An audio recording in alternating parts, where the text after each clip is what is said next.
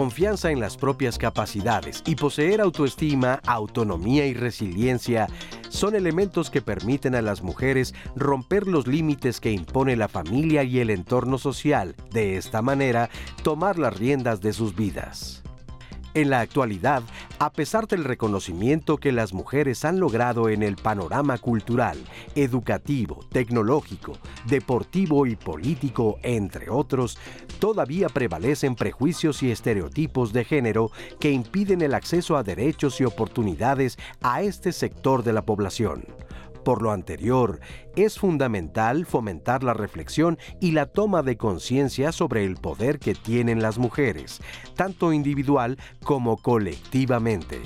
De esta manera, será posible reducir las brechas de género y garantizar el bienestar de millones de niñas y mujeres que todavía hoy ven limitadas sus oportunidades de desarrollo. Hoy, en Diálogos en Confianza abordaremos la importancia de luchar contra los prejuicios y estereotipos y de fomentar habilidades que permitan el desarrollo y empoderamiento de las mujeres. Muchas gracias, gracias y buenos días por acompañarnos aquí en Diálogos en Confianza esta mañana de jueves. Muy contentos de recibirlos con este tema de confía en ti misma. Yo les preguntaría a las mujeres que nos están viendo si sienten que tienen todos los elementos a su alcance para confiar en ustedes mismas. Compártanos su experiencia, dónde están ahora, qué han logrado hacer en la vida, lo que les gusta, lo que las llena, lo que las hace sentirse plenas. Cuéntenos su historia y cómo han hecho precisamente para lograr escalar hasta donde ustedes desean, confiando solo en sí mismas, cómo sortearon los obstáculos. En fin, es un tema que nos involucra a todas y a todos. Así que están invitados a participar. Gracias Jimena Raya, Magdalena Alejo, nuestras intérpretes en lengua de señas mexicana. Y Roseli, buenos días. Buenos días, Lupita. Ya andábamos hablando del tema y la verdad es que espero les guste muchísimo porque tenemos unas panelistas increíbles que, bueno, nos van a seguir orientando y hablando de este tema que a todas nos va a ayudar muchísimo. Así es, Roseli, les presento a nuestro panel de invitadas. Está con nosotros Elizabeth Cabrera Chávez, directora de la Unidad Politécnica de Gestión con Perspectiva de Género del Instituto Politécnico Nacional. Bienvenida. gracias, Elizabeth. Buenos días. Buenos días. También nos acompaña la doctora Paulina Uribe Morfín, jefa de la Unidad de Comisiones Internas para la Igualdad de Género de la UNAM. Paulina, ¿cómo estás? Muy bien, muchas gracias. Gracias, por la invitación. Gracias por venir. Y nos acompaña Lorena Elizabeth Hernández, activista por la eliminación de la violencia contra las mujeres y las niñas. Ella fundó y dirige desde 2015 el Festival Letras en Nayarit, uno de los acontecimientos literarios más destacados. Bienvenida. Gracias. Muchas gracias. Lorena, ¿te parece que te digamos Lorena o Elizabeth? Por favor. Lorena, muy bien. Pues me gustaría que empezáramos eh, el programa del día de hoy definiendo cómo nos ve la sociedad a las mujeres. ¿Cuáles son esos estereotipos que se nos atribuyen a nosotras las mujeres? Por favor. Elisa. Gracias. Este, pues creo que por, a lo largo de los años siempre se nos ha visto como que debemos ser obedientes, debemos estar calladas, debemos estar al servicio de nuestra familia, de otras personas, del trabajo, ¿no? Ha sido eh, siempre una visión eh, opresora o romantizada, ¿no? De que somos lindas, somos buenas, eh, nos podemos aguantar, podemos posponer nuestras necesidades. Y ha sido una lucha que hemos emprendido las mujeres a lo largo de los años para cambiar esa idea, ¿no? Al final somos personas con derechos y eh, no nacimos eh, para servir, no nacimos para atender a otros, no nacimos para estar calladas. Es algo que se nos ha, se nos ha impuesto. Pero ha sido un proceso largo de lucha, de concientización, que las mujeres, en el que las mujeres nos hemos involucrado a lo largo de los años y que así como aprendemos esas ideas de que debemos de estar calladas, también aprendemos esa lucha. También son nuestras madres y otras mujeres las que nos dicen, siempre te han dicho eso, pero no lo hagas, ¿no? Este, busca una ruta o las vemos a ellas, las hemos visto a ellas cambiar, desafiar sus tiempos eh, entonces es, algo en lo que yo creo que crecemos las mujeres, siempre tratando de cumplir esa expectativa social, pero al mismo tiempo oyendo a otras mujeres que nos dicen, no te creas esto, ¿no? Entonces creo que esa, esa parte es interesante y eh, el movimiento feminista actual pues está más posicionado en, erradicar justamente esas violencias y ahora también con el tema de la, de la igualdad, eh, particularmente como lo propuso la ONU, en el tema de la igualdad en, en, toda la, en todos los temas digitales. ¿Quién nos ha, eh, hecho eh, asumir o retomar estas creencias a nosotras las mujeres? De lo, que, Pues- de lo que se supone que tendríamos que ser cuidadoras en el hogar, con los hijos, eh, mientras los hombres salen a trabajar, están en, en la- en la etapa productiva, en fin. ¿Quién nos ha hecho creer eso? Data desde el concepto patriarcal. Lo, lo tenemos a lo largo de la historia, desde la familia. Nos han impulsado el hecho de que estamos para servir, para atender. Desde la casa, la mujer es la cuidadora de los hijos. La mujer es la que se encarga de atender la familia, el hogar, incluso cuidar a enfermos, cuidar a los ancianos. Entonces, este tipo de conductas nos ha limitado a poder desarrollarnos, a poder llevar a cabo una, una vida activa, a poder lograr eh, ejercer nuestros sueños de superación. ¿Por qué? Porque tenemos que estar a expensas de lo que digan los hombres, desafortunadamente, ¿no? Entonces son conceptos patriarcales que eh, a lo largo de la historia pues se- se han venido manejando. Ante esta situación hay un concepto que ha tomado mucha relevancia, que es el, el tema del empoderamiento para las mujeres. ¿Cómo definimos eh, este concepto, Lorena? Pues eh, hablábamos antes de, de iniciar el programa sobre la circunstancia actual de las mujeres y las niñas en México y en el mundo y reflexionaba sobre un amigo que hace un par de días me decía, las mujeres están desatadas, están locas. Y yo que estudié letras pienso en des-atadas. Quiere decir que estuvimos atadas o que hemos estado atadas o que seguimos atadas. ¿Qué nos, qué nos ataba? Pues nos ataba justamente toda esta herencia cultural que tenemos, eh, ancestral, en la cual las mujeres siempre fuimos eh, relegadas a un segundo plano y a ciertas actividades específicas por una cuestión fundamental de, de carecer de la misma fuerza física ¿no? que los hombres. ¿Y eh, a qué hablamos como empoderamiento? Creo que es un término, es un término extraño con el que yo no me siento particularmente eh, ligada porque pareciera que quienes estamos en la lucha feminista, que ahora somos para ciertos sectores de la sociedad las nuevas malas, ¿no? Ay, Dios mío, qué Sí. feminismo, qué susto. Eh, el poder es quítate tú porque ahora yo quiero el poder, ¿no? Eh, en mi caso, creo que el empoderamiento eh, habla de que las mujeres y las niñas tengan las mismas posibilidades que cualquier ser humano de estudiar, de desarrollarse y de vivir y de vivir. Creo que es muy importante una vida libre de violencia. Estamos en una en un momento eh, con, con altos niveles de violencia de diferentes tipos, pero lo, lo que siempre hablamos desde el feminismo es que las mujeres y las niñas somos violentadas por ser mujeres.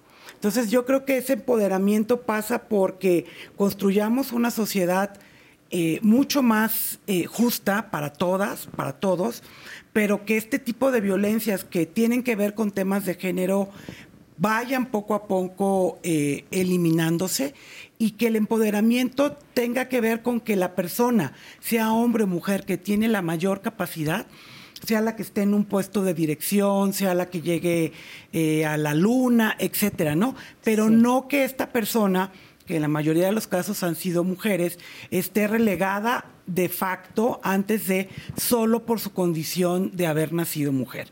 Para mí lo importante creo que es construir las vías para esa equidad y para la eliminación de todas estas desigualdades y violencias que marginan a ciertos sectores específicos de, de la sociedad en, en las cuales las mujeres y las niñas siguen siendo, seguimos siendo mucho más discriminadas. ¿no? Hoy en día eh, todavía muchas niñas dejan de estudiar antes para que estudien los hombres de la familia pensando Claro.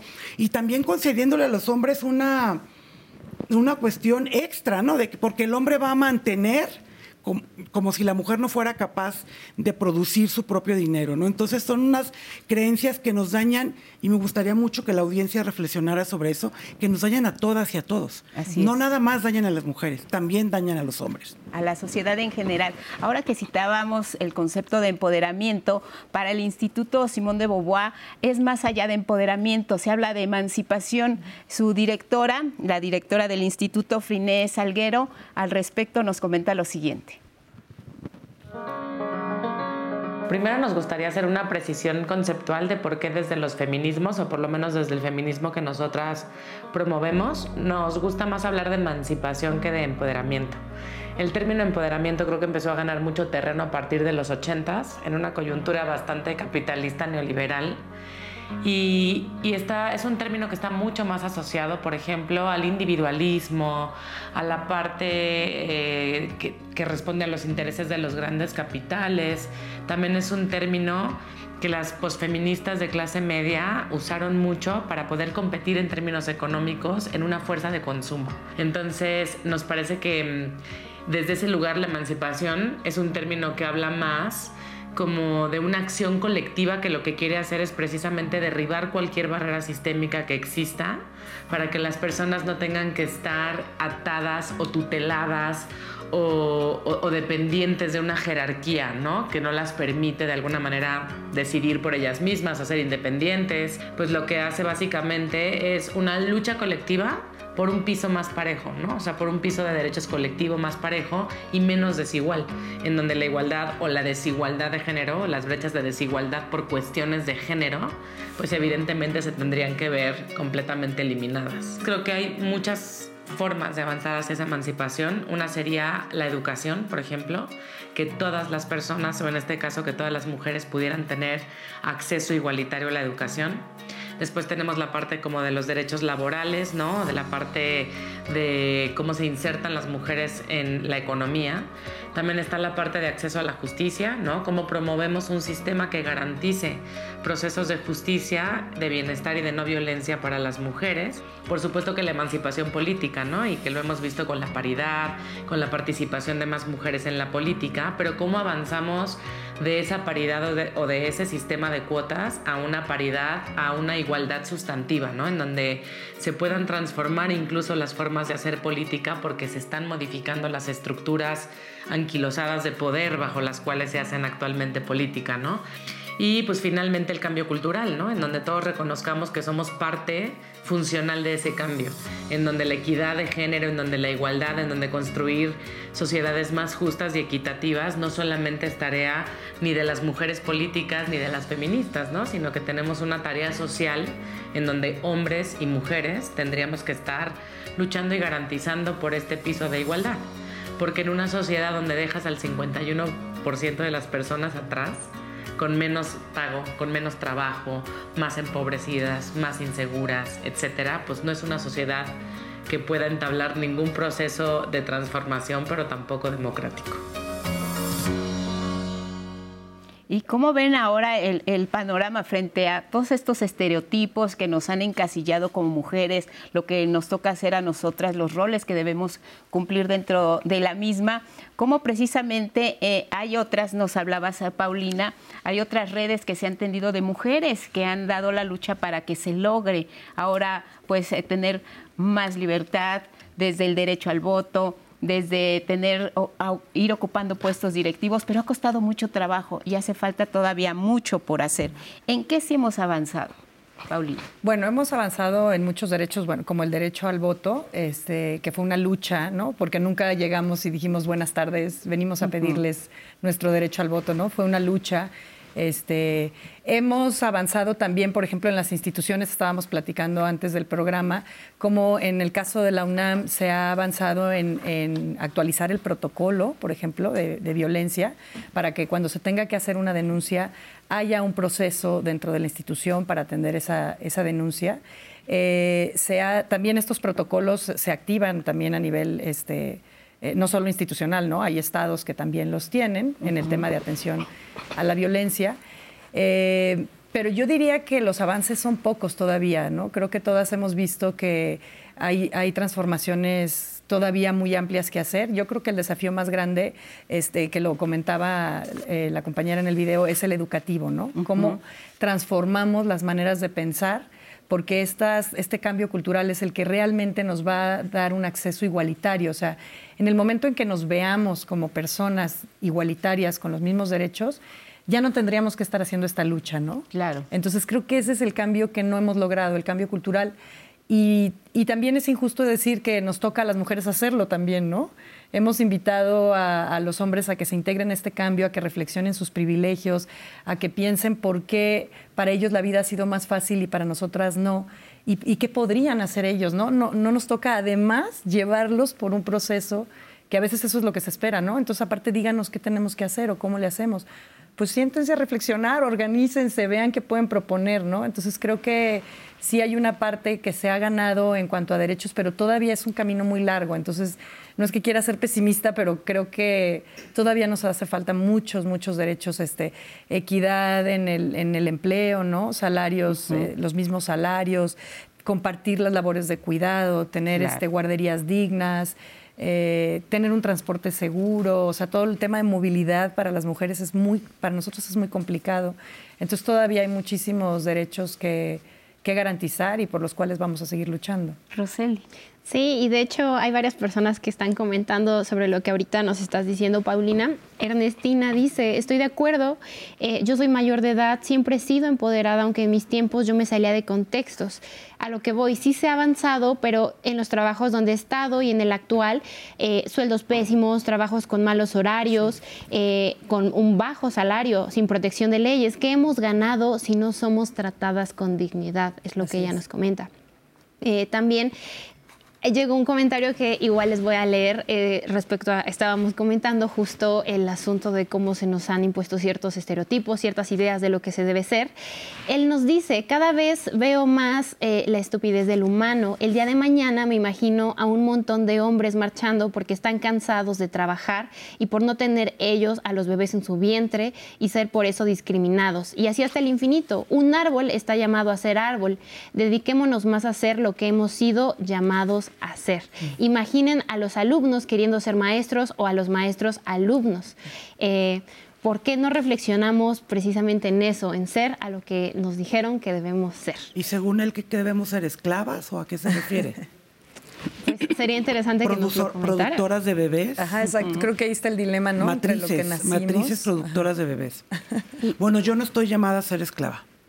Entonces no, no me aplica el comentario ni creo que las mujeres estén llamadas, ni las niñas a ser esclavas. Y por ejemplo, ¿qué pasa con las mujeres que se están asumiendo en esos roles, que permiten que se, se les eh, señale como las cuidadoras, como las que están eh, al frente del hogar, como las que no tienen que trabajar, tenemos la parte de las mujeres que están dando la batalla para llegar a romper con esos estereotipos. ¿Y qué está pasando con las mujeres que se asumen como tales? ¿Qué podemos decir al respecto, por eh, ejemplo? Yo considero que está invisibilizada esta parte. Todavía hay mujeres que consideran que su actuar es normal, que eh, no se han dado cuenta que ellas tienen toda la libertad para poder llevar a cabo la vida que desean de poder desarrollarse en todos los ámbitos, en todos los sectores. Eh, al tener esta invisibilización, no les permite todavía entender que no debe de ser así. Entonces creo que una parte muy importante es dar a conocer que esto no es correcto, que debemos de visibilizar el hecho de que todas las mujeres tenemos derechos humanos, tenemos una libertad plena para desarrollarnos como nos plazca. Entonces, eh, considero que, como lo comentas, desafortunadamente todavía estamos eh, ante mujeres que consideran, así yo me siento bien, déjenme, no, no, no me interesa que, se involucren en, mi vida, hasta se pueden ofender, ¿no? Pero creo que está bien si se sienten bien, si ellas asumen que eso es lo que quieren hacer con su vida, eh, está bien, o, o, también tenemos que romper con esa idea de que ahí te tienes que quedar. Eh, yo considero que la mujer se tiene que sentir plena. Sí estaría bien si es lo que desea, si eso es lo que mm. la hace sentir plena, siempre y cuando no existan estos estereotipos que la condicionen a. Si existe la condicionante de parte de, los hombres donde le están diciendo eh, a través de manipulación que así debe de ser, considero que no es correcto. Pero si ella por su cuenta decide, bueno, yo quiero ser mamá, yo quiero eh, dedicarme al hogar porque eso es algo que me satisface y me llena de plenitud, considero que está en lo correcto, porque lo más importante es que se sientan plenas. Claro, pero además de la, de la pareja, pues está la sociedad, puede estar también la familia, que, que, hace que te sientas demasiado presionada por todos lados y abandones quizá tus aspiraciones de ser una mujer eh, que desarrolle su carrera para la que estudió y definitivamente pues cedas ante todas esas, esas presiones eso existe todavía. Sí, claro. O sea, es que esta idea que decían en el comentario es, nacimos o estamos en una posición inamovible, asumámosla. Yo creo que es incorrecta. O sea, asumamos una posición ya una vez que la cuestionamos. Una vez que dijimos, a ver, ¿por qué estoy aquí? ¿Por qué pienso que me toca hacer esto? ¿Quién me lo dijo? ¿Para qué me lo dijo? Y en el momento en que yo haga ese proceso reflexivo y entienda que soy parte de una sociedad que me ha puesto en unos estereotipos, en unas cajitas, en ciertos lugares, y yo diga, ok, eso me, pusieron y estoy de acuerdo, es diferente. A que si nada más digamos, es que yo nací mujer y me toca hacer eso, ya no molesten, ¿no? Ya no hagan ruido, porque hacen tanto ruido? Porque creo que esto también tiene que ver con que a las mujeres se nos ha dicho que no nos quejemos y no opinemos y no y asumamos, pero las mujeres tenemos voz, y, no estamos de acuerdo con lo que se nos ha destinado a hacer. Entonces, el que usemos nuestra voz se nos enjuicia y se nos señala por, por hablar, ¿no? por participar en la vida política y pública de un país, por exigir un derecho. Entonces creo que cuando pensamos que por naturaleza no deberíamos de hacer eso, no hemos hecho ese proceso de reflexión y de concientización. Una vez que lo haces, no puedes parar, que es cuando te pones las gafas violetas, ¿no? Es, Tú te pones unas gafas violetas para ver el mundo y ya no puedes parar de cuestionar eh, por qué estás donde estás, eh, por qué no tienes los mismos derechos. O sea, es algo que ya no, ya no lo puedes detener. Es un, es un camino que ya muchas mujeres han andado y que una vez que entras a ese camino, eh, empiezas a trabajar a favor de la igualdad. Y es cierto, a veces no es un trabajo fácil, dócil, ni, ni, inmediato. Ni inmediato, sino inmediato no. Por ejemplo, el derecho al aborto ha sido una lucha larguísima que no, se ha, que no se ha logrado al 100%, pero no por eso lo vamos a dejar de hacer, ¿no? Entonces creo que es importante que siempre sea un proceso crítico hacia nuestra posición en el mundo y a partir de ahí tomemos partida, no que digamos, no, pues mejor no hago ruido y no molesto a los demás.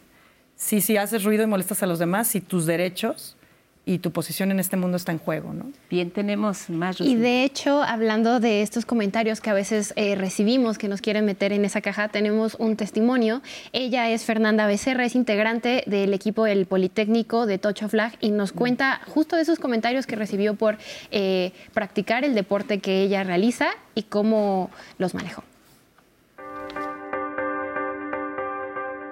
Soy Fernanda Nayansi Becerra Ramírez, soy estudiante de Ingeniería Química Industrial en el SITIE y soy parte de la selección del instituto en la disciplina de Tocho Flag.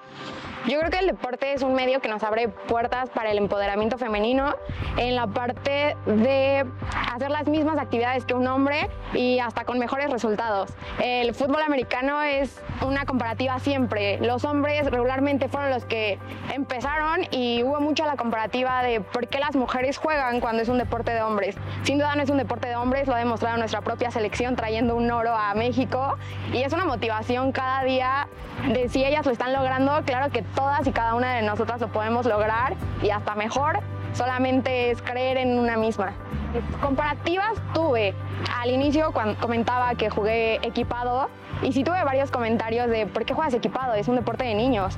¿Por qué no te vienes a tocho? Es más de niñas. Y sin duda no, son dos variantes del fútbol americano. Ambas me han llenado totalmente en mi vida deportiva, en mi vida profesional, en mi vida educativa y solamente es hacer oídos sordos, demostrar de lo que estamos hechas y empoderarnos cada una entre nosotras sin tirarla de lado. En mi día a día, en las mañanas voy a la escuela, después de la escuela estoy como becaria en una en una empresa grande. Por las tardes hay días en los que claramente la escuela no me permite cumplir con mis entrenamientos, sin embargo tengo días fijos en los que no tengo como obligación, pero tengo muy dedicado ese tiempo a mi entrenamiento y fines de semana se los dedico a este campo. Solamente que sigan creciendo, crean en cada una de ustedes, todas tenemos el poder de hacerlo y tenemos las mismas posibilidades que un hombre, solamente es creer en cada una.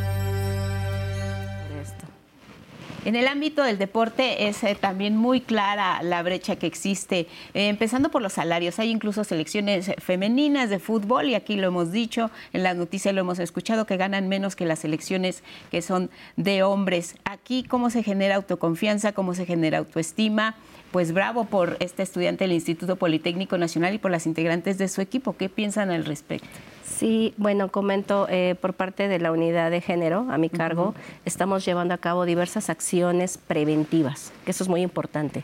Generalmente cuando se maneja, por ejemplo, un caso de violencia de género, actuamos de manera correctiva. ¿Por qué? Porque ya se generó la situación. Pero en cambio, eh, una acción preventiva es llevar a cabo pláticas de sensibilización que estamos eh, impartiendo en todas las unidades académicas, incluso las áreas del sector central de Politécnico, para que para sensibilizar a los hombres, que eso es muy importante, eh, para darles a conocer eh, que estas conductas que están realizando tienen una consecuencia, pero también hay, sí hay que trabajar con ellos, definitivamente. Entonces, eh, dentro de estas pláticas incluso llevamos a cabo una, una diferencia en comunidad estudiantil y comunidad docente, ¿no? Entonces, ese es un objetivo muy importante que tenemos en esta unidad de género, que concientizar, sensibilizar a efecto de que se vaya cambiando este, este pensamiento para que se respete eh, y sobre todo para que prevalezca esta igualdad sustantiva que es por la que estamos luchando. Y además que se abran estos espacios, si hay equipos para hombres, ¿por qué no hacerlo también con las mujeres que tienen también las inquietudes de demostrar sus habilidades en el deporte? Pero también están otros espacios, el área cultural, el área artística, donde también las mujeres han ganado, pero a base de mucho esfuerzo y falta, falta más Lorena.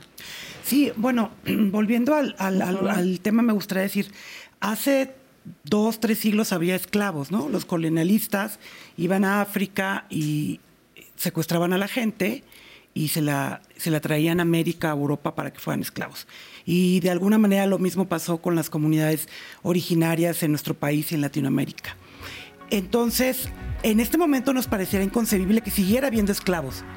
Claro. Ahora es el momento de la lucha de las mujeres por alcanzar una igualdad y espero que en, en algunos años todas estas reflexiones de hoy de lo que naciste para hacer ya hayan quedado atrás como hoy, que nos parecería inconcebible que alguien tuviera derecho a esclavizar a un ser humano, igual que tuvieran derecho a decir qué debemos o no hacer, cualquiera, sea hombre o sea mujer.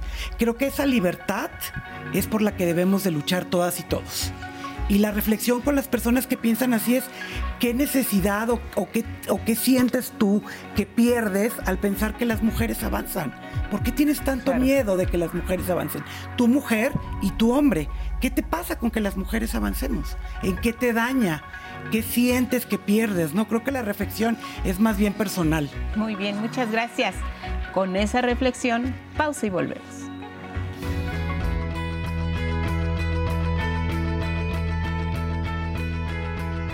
Este año, el Día Internacional de la Mujer promueve la inclusión de mujeres y niñas al Internet bajo el lema Por un mundo digital inclusivo, innovación y tecnología para la igualdad de género.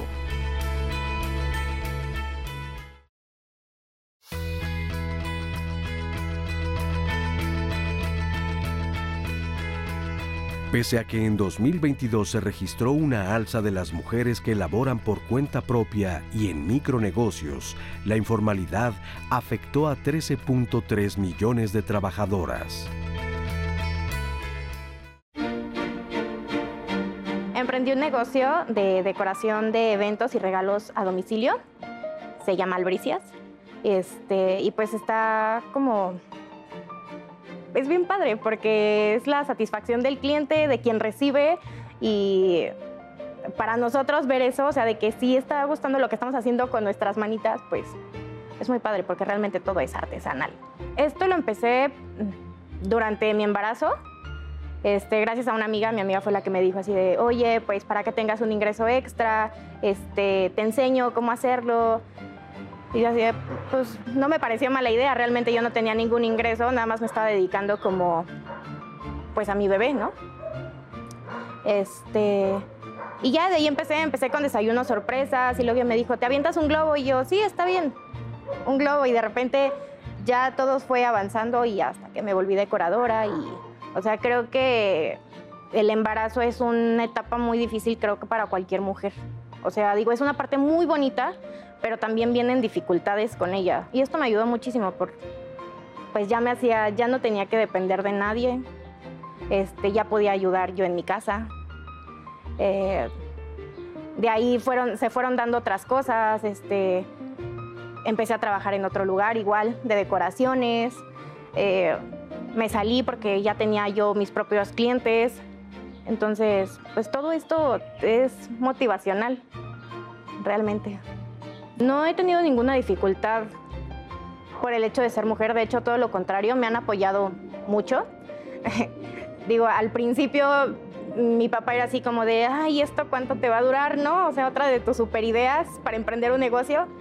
Pero conforme fue pasando, te digo, vieron que sí lo estaba haciendo y que me gustaba y lo disfrutaba y era como algo que, que de verdad me gustaba mucho, tanto a mí como a mi hermana. Todos me han apoyado, o sea, amigos, familia, conocidos, mis propios clientes, o sea, van como pasando la voz. También este, hay decoradoras que me dicen, oye Lulu, ¿me apoyas con este evento? Entonces, todo es como en equipo. Gracias a Lourdes por contarnos su historia y también sigo con las historias, preguntas y comentarios que muchos de ustedes ya nos han dejado. Gracias por participar. Les reitero el número 55 51 66 40 00 y bueno, varios comentarios han ido a hablar sobre la confianza.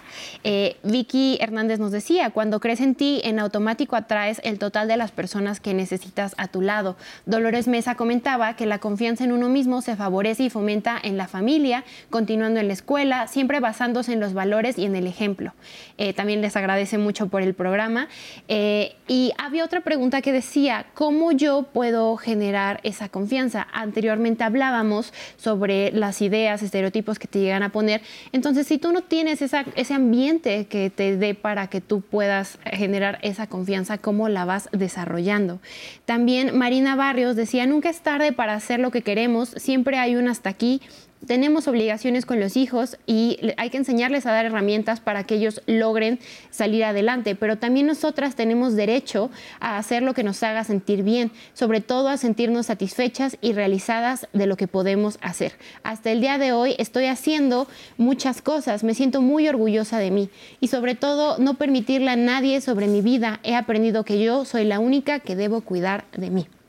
Eh, muchos comentarios también han ido por la parte de la violencia. Eh, pedía consejo eh, Sánchez que cómo manejar una situación donde una mujer tiene una hija con discapacidad y es violentada por otra mujer, en este caso su hermana. La violencia también iba a decir, pero es que entre ustedes las mujeres también se violentan, si son las mamás las que le enseñan a los hijos, por acá nos decía Mónica en YouTube, que son quienes las crían, que son las que les enseñan cómo ser, también entonces hay algo mal en cómo les estamos enseñando a los hijos a ser si después son los hombres hijos quienes violentan a otras mujeres. Eh, también nos ponía de ejemplo eh, otra persona en YouTube, no estoy de acuerdo, soy mujer y desde muy pequeña supe que ya había sido una ganadora por ser mujer y jamás me sentí esclava, sino una poderosa por ser servicial e inteligente. Muchas otras también nos han dicho, yo me siento feliz desde donde estoy, no entiendo cuál es el problema. También nos decían, Alex nos preguntaba, es que hombres y mujeres tenemos los mismos derechos, ¿dónde está la diferencia? Son las cuestiones, Lupita, que nos decían. En la realidad creo que es donde se ve la diferencia. Vamos a empezar a hablar de, los, de los distintos temas que se han planteado, nuestra relación con el dinero, las mujeres emprendedoras, ahí donde, cuál debe de ser esa forma en la que se, tiene uno que parar frente... Eh, a un discurso en el que te tienes que asumir como que lo que has hecho al ser una mujer emprendedora, te lo has ganado y lo has promovido y lo has luchado y lo has trabajado. Sí, yo creo que la relación con el dinero y las mujeres es conflictiva porque siempre se nos ha dicho que estamos ayudando a la economía familiar cuando en realidad somos productoras de dinero, ¿no? Nosotros producimos dinero con el cual nos mantenemos o mantenemos a nuestros hijos, pero no se nos da ese reconocimiento, ¿no? Siempre estamos como haciendo actividades este, de apoyo, de complemento, pero si lo vemos, las mujeres somos mucho mejores administradoras porque sabemos administrar ya de por sí un hogar o nuestros propios recursos, sabemos pensar en otros, en esa administración del, dinero, sabemos ahorrar o tenemos una visión a futuro mucho más elaborada o más compleja eh, y sin embargo no se nos considera en esos procesos eh, por lo general no se nos considera, ¿no? Cuando eso sucede es porque las mujeres han luchado o han buscado que su voz sea escuchada. Entonces creo que en el tema del dinero es muy importante que nos veamos como actoras, protagonistas, productoras en la economía. Ahí señalaban sobre la economía informal. Las mujeres hemos optado por la economía informal porque no es porque nos guste, es porque nos da mayores este, flexibilidades en el horario, pero perdemos muchos derechos, ¿no? No tenemos posibilidades de tener una pensión o antigüedad. Entonces, no es que sea más bonito o más romántico para nosotros optar por eso. Y ya nada más quería señalar en el tema de la confianza. Eh, en realidad yo creo que todas las personas nacemos con confianza porque tenemos que sobrevivir. Necesitamos confianza para vivir, para pedir nuestros alimentos, para vincularnos con la persona que nos cuida. Yo creo que la pregunta debería de ser al revés. ¿Por qué perdemos la confianza? ¿Y por qué las mujeres lo perdemos más rápido y más tajantemente que los hombres? Porque hay una cantidad de mensajes que nos van diciendo que no tenemos el mismo lugar. Lo que tú decías, la realidad nos enseña que no tenemos los mismos derechos. Deberíamos tenerlos, pero no los tenemos. Entonces nuestra confianza se va mermando desde que nacemos. Entonces creo que la pregunta que nos tenemos que hacer educativamente es cómo hacemos para no perder esa confianza, no para ganarla, para no perderla. Y creo que ahí es donde todos y todas tenemos que trabajar. Hablaban también de violencia, cómo prevenir y erradicar estas formas de violencia. Es, un tema muy delicado, un tema muy delicado hablar de la violencia. Eh, eh, por ejemplo, en el Instituto Politécnico Nacional tenemos un pronunciamiento a través de nuestro director general, cero tolerancia a la violencia. Eh, definitivamente no se debe de permitir, se debe de denunciar. ¿Por qué? Porque incluso la misma normatividad no lo establece. No hay negociación ante un acto de violencia. No se puede eh, llegar a un acuerdo cuando estamos ante una presencia de violencia. Se tienen que seguir todos los canales, todos los procesos a efecto de poder determinar la sanción que le corresponde al violentador. ¿no? Entonces, tienen que expresarlo, tienen que manifestarlo, porque ahí es donde también nos encontramos con una situación muy delicada.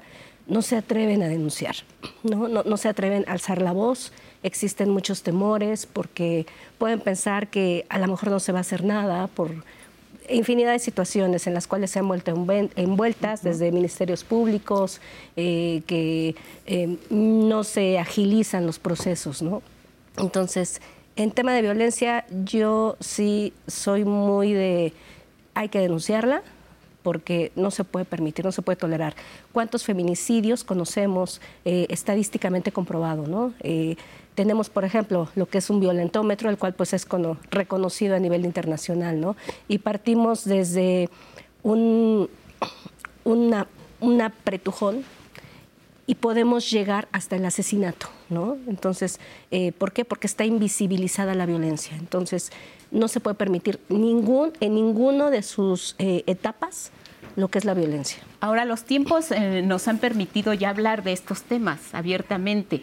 Hay canales para denunciar, hay movimientos feministas que denuncian también. ¿qué, papel está jugando, por ejemplo, el tiempo en, este avance, en estas conquistas de las mujeres? ¿Cómo se han logrado dejar atrás algunos estereotipos? ¿Y cómo hay que hacer para ya no frenar, ya no poner freno, sino el acelerador?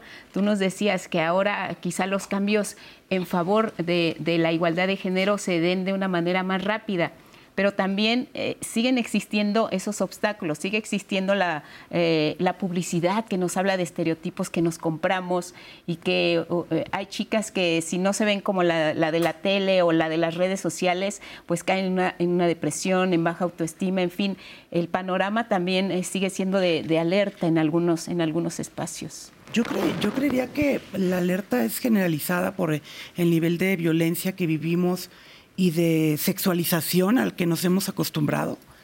Eh, sin embargo, me dan mucha esperanza las mujeres jóvenes y las niñas eh, que han tenido posibilidad de tener una educación mucho más eh, equitativa, mucho más igualitaria, estas mujeres y estas niñas que marchan el 8 de marzo, pero que no solamente marchan, sino que de manera cotidiana están eh, implementando estos cambios y que afortunadamente ya no crecieron como las generaciones previas, como crecimos nosotras, nuestras madres, nuestras abuelas, pensando que esa era la vida que te había tocado y que como luego nos invitan algunos señores y señoras a que a que así nos quedemos y, así nos tocó vivir, como dice el clásico aquí de Canal 11, y que no, que no hagamos nada.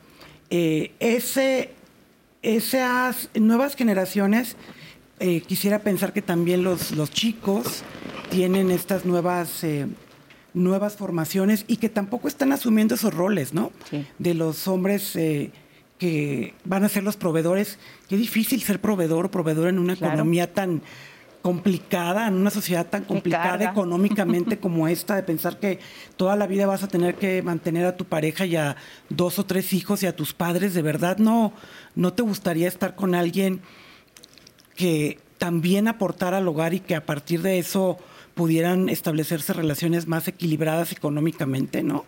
Eh, entonces, creo que este cambio se va a dar, lo siento por quien no lo crea. Por quien, no lo, por quien lo teme tanto. Eh, eh, va a ser un, un cambio paulatino y afortunadamente creo que va a ser un cambio que va a permitir que la gente en un futuro viva de una manera más sana y se relacione de una manera más sana. Qué terrible estos hombres que violentan y que asesinan y que terminan en las cárceles por una concepción con la cual crecieron de pensar que eran dueños de las mujeres y de los cuerpos y que terminan asesinando a una persona eh, a la que en el fondo se supone que querían, ¿no?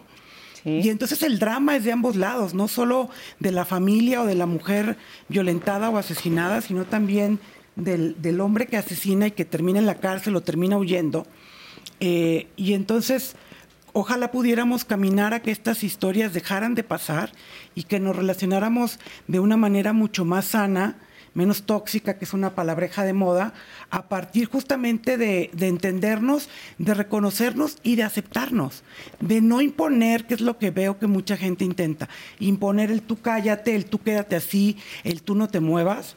Yo no pretendo imponerle nada a nadie, simplemente creo que hay unos mínimos y un mínimo es que las mujeres y cualquier persona tiene derecho a vivir sin violencia y tiene derecho a desarrollarse eh, y tiene derecho, si lo quiere así, eh, ¿por qué tenemos que elegir, por ejemplo, las mujeres entre o la vida familiar o la vida productiva? ¿Por qué no se pueden hacer las dos? Bien, vamos a hacer eh, un espacio para levantar el telón. Ya está con nosotros Andrés Castor. Adelante. Andrés, bienvenido, buenos días. Hola, ¿qué tal? Lupita Roseli, amigas y amigos que nos siguen aquí en Diálogos, en Diálogos en Confianza. Vámonos a una obra de ciencia ficción. ¿Qué pasa cuando el teatro toma este género que creemos exclusivo del cine y de la narrativa? Porque es complicado llevarlo a escena.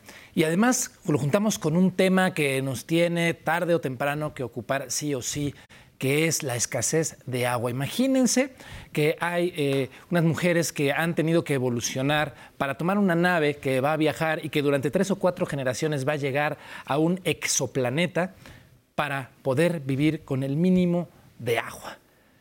Este tema ha sido tocado muchas veces en el teatro, pero cuando lo hace a través de la ciencia ficción, la magia y toda esta interdisciplina que ustedes van a ver, el tema nos llega doble, porque desafortunadamente esto tiene más de ciencia que ficción y se llama Requiem por una gota o la cruzada de las sedientas. Vamos a ver estas imágenes y de regreso les digo cuándo, cómo y por qué no se pueden perder esta obra de teatro de ciencia ficción mexicana.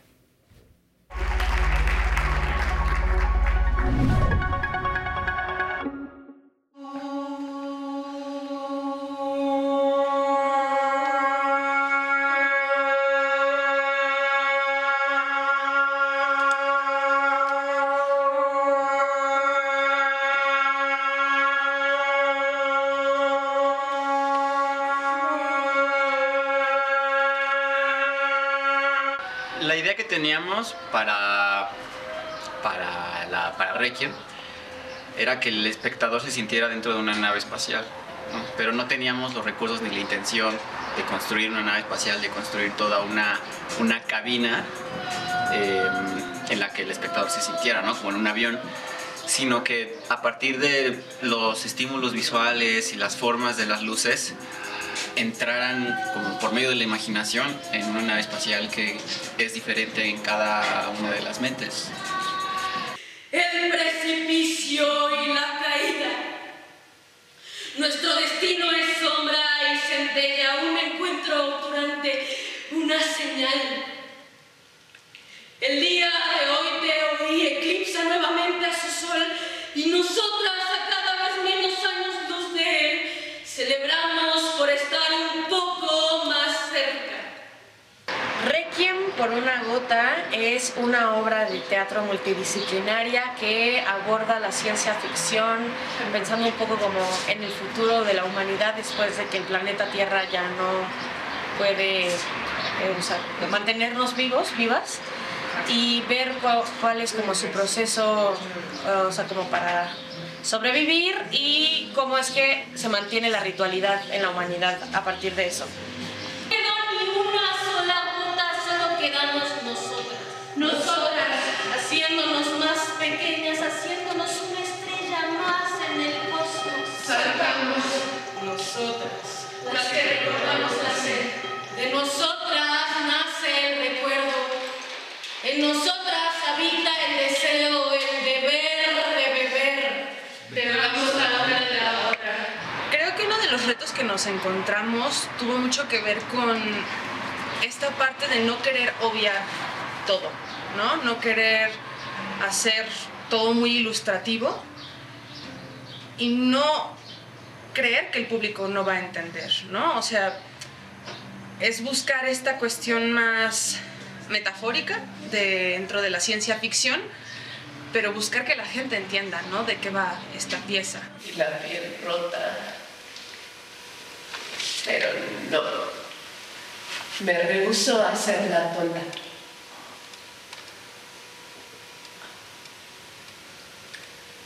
Cuando te estorbe mi presencia, dímelo. Esta obra es ciencia ficción, que es un género al que nos interesó mucho a Reinalda y a mí, que fuimos quienes escribimos esta obra, eh, abordar para tratar un tema que nos parece tan pertinente e importante de hablar como es el cambio climático, la crisis del agua. Tratamos de, de hacer una crítica y hacer un señalamiento a esos discursos y como qué es realmente lo que esconden, que nuestra hipótesis es la preservación de la especie humana, ¿no? Pues ahí está. Requiem por una gota. ¿Qué tan cerca estamos de tener que ir a otro planeta a buscar el agua que aquí nos estamos acabando? El teatro tiene que ser un factor de cambio social. Es una obra extraordinaria escrita por dos mujeres muy talentosas, dirigida por otra y actuada, ustedes la vieron, por tres grandes, grandes actrices. Bueno, son cuatro, cuatro grandes actrices. Lo que pasa es que hay una sorpresa que no les puedo spoilear. Pero tienen que ir porque le queda solamente una una función este domingo, este domingo a las seis, ahí en el hormiguero, ahí en la calle de Gabriel Mancera. Hay que apoyar el teatro hecho por estas talentosísimas mexicanas que además, como han- algo que, les tengo que decir antes de despedirme, es que todo, la música está hecha con instrumentos, con material de reciclaje. Así que no se pidan Requiem por una gota. Y aquí nos vemos la próxima semana para hablar de más teatro mexicano en diálogos en confianza por el 11. Muchas gracias. Gracias Andrés por tu participación. Ahora, eh, si las mujeres eh, quieren tomar la rienda de su vida, sus propias decisiones, quieren alzar la voz cuando lo necesitan, quieren desarrollarse en el ámbito en el que desean, ¿qué es lo que se necesita por parte de cada una de ellas, de las niñas y de las, y de las mujeres? Pues yo creo que las riendas ya las tenemos. Lo que se necesita es que no nos opriman, que no nos digan que no lo podemos hacer, que nos digan que ahí nacimos, que estamos, que debemos de estar calladas, o sea, que eh, nos reconozcan como personas con derechos y que esos espacios en los que estamos no sean espacios violentos. Y hay muchas formas, formas de violencia, ¿no? Pero yo creo que lo primero es que se reconozca que somos personas eh, en las mismas condiciones, eh, que tenemos voz, que tenemos voto, que nosotras decidimos sobre nuestra propia vida, nadie tiene por qué tomar decisiones sobre nuestra vida y esto se entiende toda nuestra vida, ¿no? O sea, nuestra vida sexual, nuestra vida reproductiva, nuestra eh, profesión, o sea, esas decisiones son decisiones que deben ser personales y deben ser eh, respetadas, en el caso de, los, de nuestros padres, pues acompañadas, ¿no? No cuestionadas, ¿no? De tú por qué vas a estudiar eso, para qué, de qué te va a servir si o vas a estar casada o lo que sea, ¿no? Más bien eh, deben de ser espacios acompañados y que nos ofrezcan esta confianza, ¿no? Que decíamos, que no nos hagan perder la confianza que ya tenemos eh, y al contrario, que nos, que nos acompañen con, con mayor confianza y con mayor seguridad. Y obviamente necesitamos un Estado un Estado que nos ofrezca y nos garantice esos derechos, ¿no? O sea, no que nos esté haciendo el favor de atender ciertas cosas, sino un Estado de derecho en el que nosotros tengamos acceso a todos los derechos de manera igualitaria. Nos quedan tres minutos de programa. Necesitamos crear nuevas representaciones de mujeres eh, empoderadas, que se vean, como dices, en las marchas, eh, que se expresen nuevas representaciones de mujeres, nuevas mujeres, más mujeres muy importante que, alcen la voz, que, manifiesten, que luchen por esa libertad a la cual tenemos derecho desde que nacemos.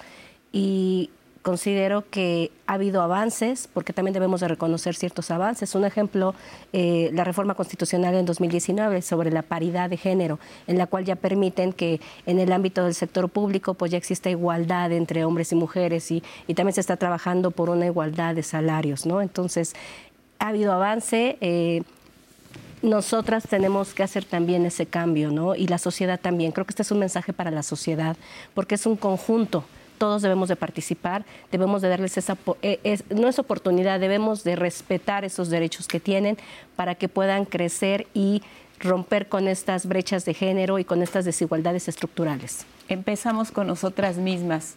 los pasos a seguir, ¿cuáles serían, Lorena? Yo creo que nunca dejar que, que nadie te imponga sus creencias de quién eres y para qué sirves. O sea, el proceso de reflexión, por supuesto que es personal, y abrazar esa persona que eres eh, y, seguir ese camino independientemente de que incluso personas de tu entorno más cercano quieran impedirte que tú sigas ese camino. Hay entornos, el familiar, el laboral, el profesional, que, donde siempre vamos a encontrar obstáculos, pero ahí está el reto y como mujeres creo que hemos dado pasos importantes y no hay que ceder ningún espacio ya de la conquistado.